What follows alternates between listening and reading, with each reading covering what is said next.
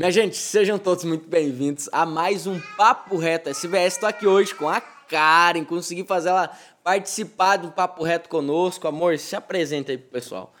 Oi, gente. Obrigada pelo convite, É uma amor. honra tê-la conosco então, eu sou a Karen, esposa do Lucas, a mamãe da Betina.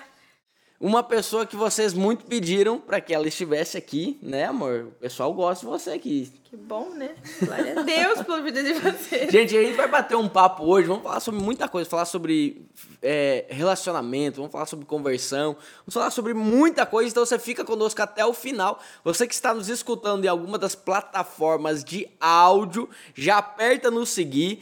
No final desse epi- episódio, tira um print da tela e depois você posta aí nos seus stories. Ó, tô escutando aqui esse papo reto fantástico. E você que está nos escutando no YouTube, inscreva-se aqui no canal. Estamos chegando a mil inscritos. Rumo a mil inscritos antes, antes do final de 2021, hein? Vocês Amém. acreditam nisso? Posso ouvir um amém do, do nosso auditório? Amém! Amém! Antes do final do ano, em nome de Jesus. Ó, o amém confirmou, selou na terra aqui, antes do final do ano. Então, inscreva-se aqui, inscreva-se aqui, deixa o seu joinha e deixa o seu comentário também. Amor, como que foi o seu processo de conversão? Meu processo de conversão, ele aconteceu muito cedo, né? É, meus pais, eles estavam em crise no casamento e na minha casa a gente tinha uma uma base católica, enfim, então nós tínhamos é, essa essa é, Orientação? é, é uma criação onde a gente sabia que Deus resolvia coisas. E na época, tudo que eu entendia, é todo o entendimento que eu tinha era que Deus, ele, ele poderia resolver algumas situações, como um band-aid mesmo, sabe? Que tu coloca no curativo. Mas é, foi a partir daí que quando eu vi a minha casa desmoronando, os meus pais se separando e era um cenário de guerra diário, eu resolvi começar a ir na igreja sozinha, chamando vizinha, pedindo, ai, você pode me levar, você pode me dar uma carona, pedindo pra minha mãe se ela me deixava ir. Então, com 11 anos eu comecei, é, a princípio, para resolver um problema, e aí lá Jesus me agarrou com todas as Mas, forças mas que ele com poderia. 11 anos, teu pai e tua mãe estavam se separando, e aí você resolveu ir pra igreja. Sim. Do nada? Do nada. É, na verdade, já, eu já tinha o hábito de, de, de. Desde muito novinha, de. Eu, a minha cabeça eu rezava, mas eu orava, conversava muito com Deus. Por quê? Porque meu pai ele foi muito pouco presente na minha infância. Ele viajou a vida inteira e naquela época ele viajava e ficava dois dias por mês em casa. Então eu tinha um relacionamento muito pequeno com meu pai. E quando ele estava aqui era sempre uma guerra. E eu e um dia eu ouvi minha vizinha falando que era cristã, a mãe dela conversando assim entre amigas, que Deus era pai. E nessa época eu devia ter uns sete anos, mais ou menos. E eu falei, poxa vida, se Deus, se esse Deus é pai, então eu, eu quero que ele seja meu pai. E a partir de então, eu passava horas conversando com Deus de noite, que eu tinha muito medo de dormir sozinha, medo do escuro, enfim. Então eu passava quase a noite inteira conversando com Deus. É, então, quando é, aos 11 anos eu vi a minha casa aqui na terra desmoronando, eu olhei pro meu pai que tá no céu e falei assim: eu preciso ir pra minha casa mesmo. Então, quando eu fui pra igreja, foi mais com a sensação de que eu preciso do meu pai. Entendi. Tá, e como que a, a tua família reagiu nisso? A Porque minha... é uma criança com 11 anos. A minha família, na verdade, ela era muito desestabilizada. Minha mãe era muito novinha, eu tinha 11 anos, a minha mãe não tinha 30, tinha 20, 28 anos. Então, é, foi muito tranquilo pra eles. Acho que se eu tivesse pedido pra ir pra algum outro lugar, quem sabe eles teriam reagido diferente, mas muito poucas foram as vezes que eu ouvi um não da minha mãe em, em relação a eu ir pra igreja. Então eles eles estavam despedaçados, eu estava despedaçada, o meu irmão estava abandonado às traças, porque era uma criança de 5 anos na época, mais novinho que eu, né? Então, naquele caso, assim, eu acho que eles olharam e pensaram, meu, que vai então, que vai para algum lugar que talvez você vai ser mais bem cuidada do que estando aqui, sabe? Então, para eles foi muito tranquilo. Eu eu precisei quebrar uma vergonha porque eu tinha muita vergonha assim de conversar com as pessoas em questão de chegar e dizer, ah, você pode me levar para casa, você pode me dar uma carona, você pode me levar para igreja. E a minha vizinha de baixo, eu era amiga da filhinha dela, elas já iam nessa igreja. Ainda eu cheguei para ela e falei assim, olha, por favor, me leva junto. Toda vez que você for, você me avisa que eu vou me organizar com a minha mãe e eu quero ir junto com você pra igreja. E aí eu comecei, mas logo ela foi embora, e daí eu comecei a ter que pedir carona para as outras pessoas, mas eu não deixava de ir. É, um tempo depois, a partir de uns 13 anos por aí, minha mãe também começou a me levar mais, porque eles começaram a ir. Então, é, nesse período, eu acho que foi como se ela dissesse se tiver que. Se você pudesse salvar, se salva, porque o barco tá afundando, sabe? Sim. Acho que foi mais nesse sentido. Tu vê é, a importância de, de assumir papel de maturidade. Claro que aqui é um caso extremo de 11 anos, né? Tô, criança também tem que ser criança, mas de, de uma situação totalmente adversa você poderia ter sido uma rebelde, você poderia ter ido para outro extremo, como nós conhecemos várias outras pessoas, várias outras histórias. É, você tomou uma postura de maturidade e acaba que é, hoje o meu sogro é pastor, minha sogra é líder, o, o, o casal é muito atuante na nossa igreja. Então, em virtude de um passo que você lá atrás deu e uma responsabilidade que você lá atrás que não precisaria ter assumido, você assumiu. É verdade, é algo que eu costumo falar é que Deus ele não precisa da nossa idade, né? Ele precisa da nossa disposição. Uau. A Bíblia usou uma criança na multiplicação de peixe porque ela não encontrou nenhum adulto disponível a é, entregar algo para que as coisas acontecessem. Deus olhou para toda aquela situação. Ele sabia que hoje eu estaria vivendo o que eu estou vivendo porque é, eu orei durante seis anos minha, pela minha casa, pela minha família, mas para que simplesmente eles conhecessem esse Jesus e fossem restaurados. Mas é, Jesus olhou para mim e viu um coração disponível, mesmo sendo uma criança. E ele pegou dos meus cinco pães e dois peixinhos e multiplicou, sabe? E multiplicou. Então, é, ele poderia sim ser, ter só convertido, sabe? E sim. eu ia achar incrível. Meu, glória a Deus, eles se converteram. Eu poderia simplesmente ter casado com alguém que tinha a mesma crença que eu, ia ser incrível também, porque eu ia estar construindo algo muito melhor do que eu já tinha vivido até então.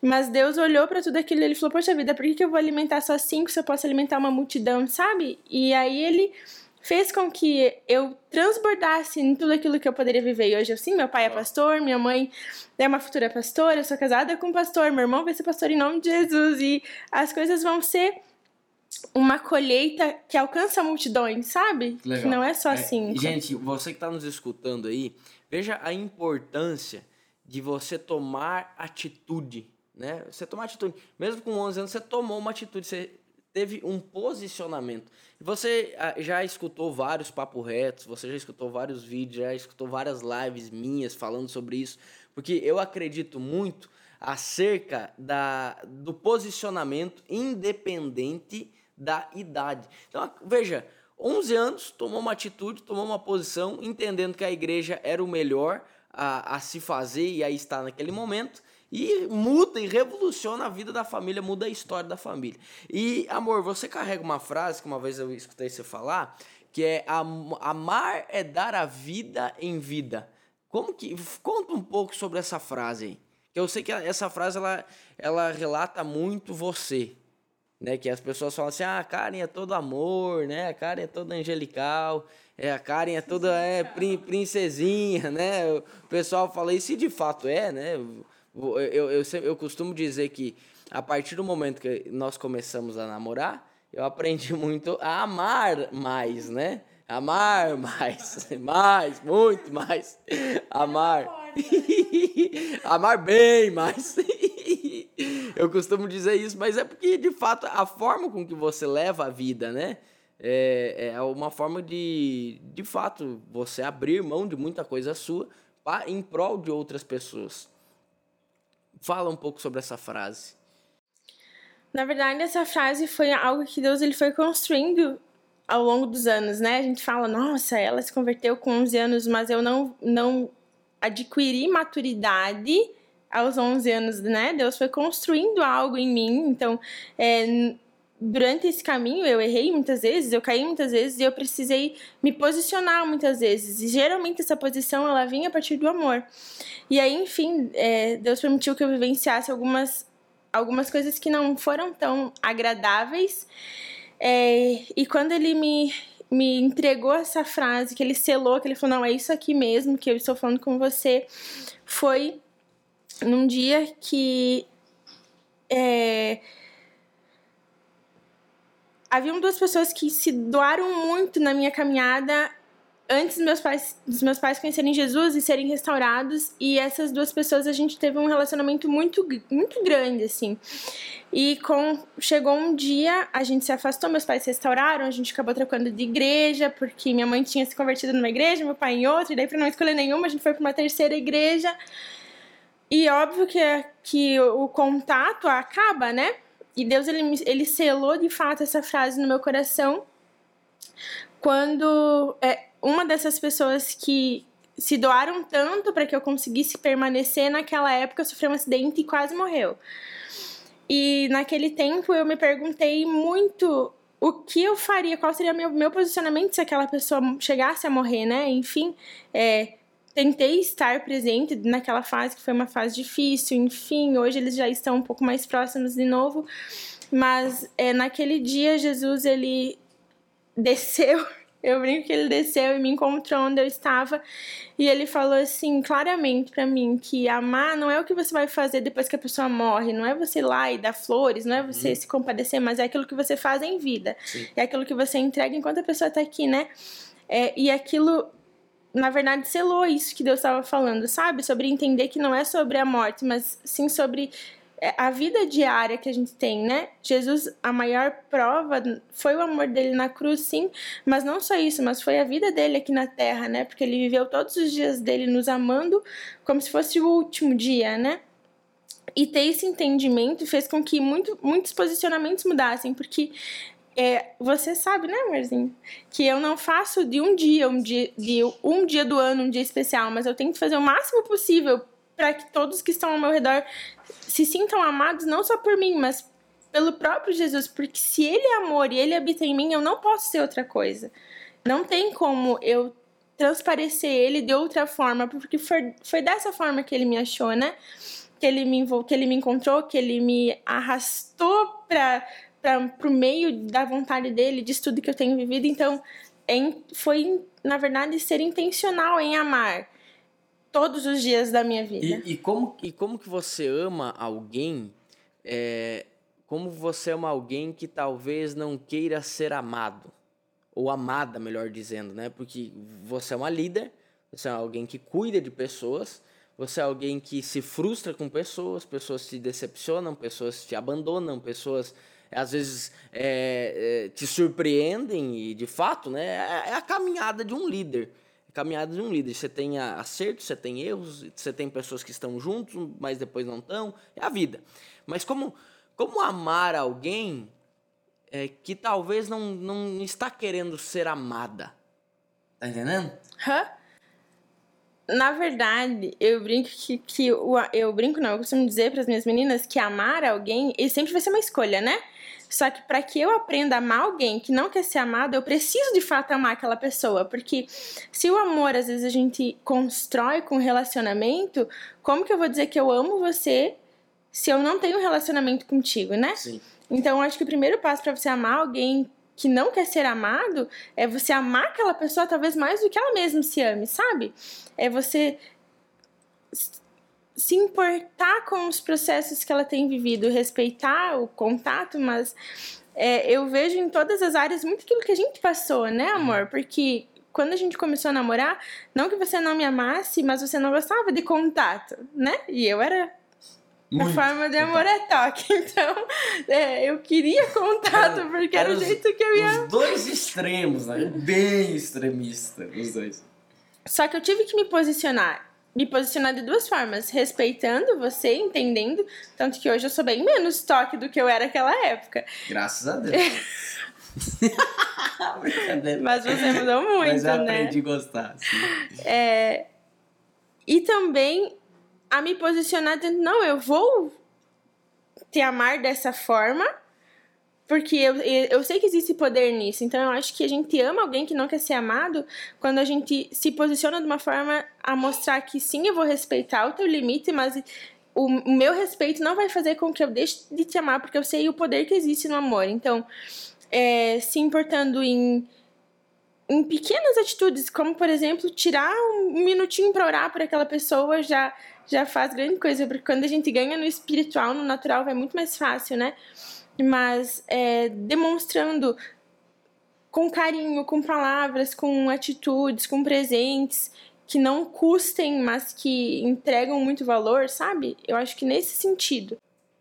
E, e, e numa fase que a gente tá, está vivendo, onde é, muitos valores têm sido trocados, né? Muito o que é certo tá, tá errado, o que o errado tá certo. Tá... Nós estamos vivendo num mundo assim hoje. Eu percebi, e comentando com alguns amigos, com algumas pessoas próximas, alguns dias atrás, eu percebo que é, as mulheres, de um tempo para cá, é, como que eu posso dizer isso para não ser interpretado de uma forma errada? Mas parece que não estão mais valorizando tanto é, um compromisso, uma responsabilidade e até mesmo a sua imagem, como um dia já valorizaram. Sabe, é, ao, ao, tempo que o homem sempre teve a, aquela visão, né, do homem, do, enfim, e não é um pensamento machista, mas a, eu percebo que as mulheres têm trocado mais de relacionamento ultimamente, eh, têm se entregado a, a, novos relacionamentos e curtos relacionamentos mais rápidos, sabe? É, se entregam, entregam o coração de uma maneira mais fácil, e sendo que isso tudo é algo que nos afasta de viver aquilo que é plenamente Deus para nós, né? Você se entregar de uma maneira. Então, como, o que, que você fala para essas mulheres? O que, que você fala para essas mulheres, para essas meninas que vêm até você, que comentam, que você precisa cuidar, que, que chegam até o seu Instagram, que falam assim: Ó, oh, cara, eu não sei. Na verdade, é, é esse tipo de atitude sempre é pessoas que tentam tapar buracos, né, vazios que encontraram na sua alma e que não não souberam encaixar Deus naquilo, sabe? Então elas vão tentar preencher aquele buraco com outras coisas. É, e geralmente, geralmente, se as meninas que chegam até até mim com esse tipo de problema de se entregarem muito fácil, de, de é, não valorizarem, não colocarem valor em quem elas são, vamos dizer assim, sempre são meninas que não, não reconheceram a paternidade de Deus, sabe? Que não uhum. reconheceram um Deus que dá colo, um Deus que dá abraço, um Deus que dá presente, um Deus que dá aconchego. Então elas vão buscar essa figura em outras pessoas. Elas vão buscar num homem, ah, esse aqui me dá presente, ah, esse aqui me cuida dessa forma, ah, esse daqui tem essa postura.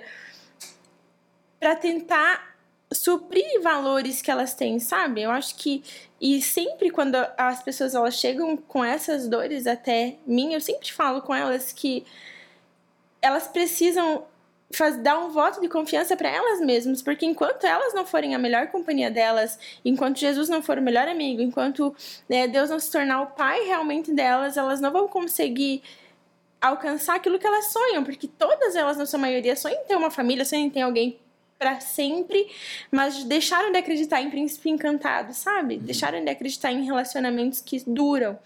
É, na verdade, porque a nossa geração hoje tem sido uma geração onde é mais fácil jogar fora do que eu consertar, né? É, não compensa financeiramente, vamos dizer assim, né? E quando a gente cresce com uma visão assim, a gente acaba tendo o entendimento de que se eu preciso me desgastar para fazer com que dure, eu escolho me preservar do que, faz, do que pagar o preço para que a coisa ande, sabe? Uhum. Porque o homem no centro, eu não olho para tua dor, eu olho para minha. Sim. Então a minha dor é que importa, sabe? E quando a gente não encontra um relacionamento real com Jesus, só a minha dor importa.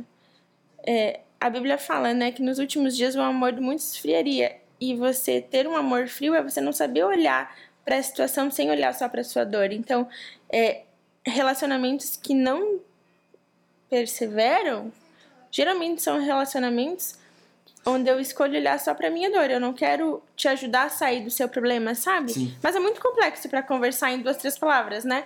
é algo que tem que ser muito analisado, mas eu acho que entender o seu valor em Deus faz com que muitas coisas mudem, muitos posicionamentos são extremamente necessários. Parte de uma paternidade, né? Se entender que Deus é seu pai, você não, não existe metade da laranja, você é completa, dia ruim vai existir, é, é várias coisas. O, o, grande detalhe é que nós não queremos passar muitas vezes pelo tempo, né? De esperar, enfim. qual é uma, o que Deus tem falado contigo nesses últimos dias? Como uma, a gente já encaminhando aqui pro final, você deixando uma mensagem pro pessoal, o que Deus tem falado contigo? Deus tem falado comigo uma coisa bem engraçada, que é bem inclusive nesse sentido e sobre amor, porque Deus sempre fala comigo sobre amor, né? É, que é sobre um versículo extremamente conhecido, que é João 3,16, né? Porque Deus amou o mundo de tal maneira que deu o seu filho para que toda dele. O único filho, é. para que todo aquele que nele crê é. não pereça, mas tenha vida eterna. Só que quando Jesus morre, todos nós nos tornamos filhos, né? É, e quanto eu estou preparada para ser enviada como aquela que traz vida. Por exemplo, Deus amou tanto Lucas uhum. que enviou a Karen uhum. para que se ele acreditasse nela, para que se ele estabelecesse um relacionamento com ela, ele não perecesse, mas tivesse a vida eterna.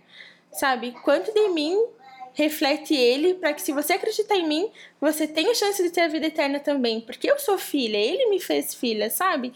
E ele me apresenta para vários mundos, é, para várias pessoas que estão despedaçadas, para várias mulheres que estão tristes, que estão caídas, que não conseguem mais caminhar. E quanto dele eu tenho sido, quanta luz eu tenho sido para que se elas olharem para mim, elas saibam é, o caminho da vida eterna, porque é, a Bíblia também fala, se eu não me engano é Paulo que fala é, serem meus imitadores como eu sou de uhum. Cristo, né? Sim. Então, se eu sou filha e se eles precisam olhar para mim como meus imitadores, porque eu sou imitadora de Cristo, porque eu sou como ele é, porque eu sou Jesus aqui na terra, porque Jesus ele habita dentro de mim, é, quão filho eu tenho sido para que Deus confie em me enviar para trazer restauração para uma, uma vida, sabe? É, quão filho eu tenho sido para que Jesus ele Deus ele já me escolheu para me dar para Betina como mãe, para que ela tenha vida eterna, vamos dizer assim, é para aquela pessoa que eu tenho cuidado, é, porque Deus amou a Mariazinha de tal maneira que deu a Karen, colocou a Karen na vida dela, para que se ela acreditasse naquilo que a Karen tem colocado na frente dela, ela não pereça mais, ou seja, ela não, ela deixe de cair nessas coisas, ela deixe de ter fracasso espiritual. Que partindo, que nós, partindo que nós somos embaixadores de Cristo aqui na Terra, né? Então, como embaixadores de Cristo aqui na Terra, nós somos comissionados a ser resposta da parte de Deus na vida de pessoas que estão à nossa volta. Nesse sentido. Nesse sentido. Muito obrigado. Muito de nada. Acho que o pessoal gostou. Estou à disposição. É, não sei não, não sei, não sei. Faz tempo nós estamos tentando. Vem cá, dá tchau. Vem, Vem cá, cá. Corre aqui. Vem. Venha, venha, venha, venha, venha. Gira, gira. Corra, corra, corra. Vamos, filha. Queridos, Inscreva-se no canal se você ainda não se inscreveu. Deixa o joinha se você gostou desse vídeo ou de joinha se você não gostou. Tchau, e comenta aqui embaixo. E fica com Deus. Tchau. Tchau.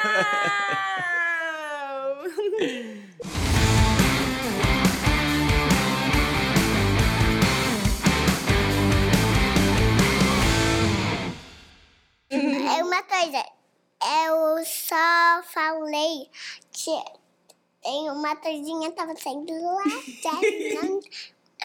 Eita, ainda, tá ainda em vez. Ainda em vez. Hum. Ainda em vez. Ainda em vez. Te amo.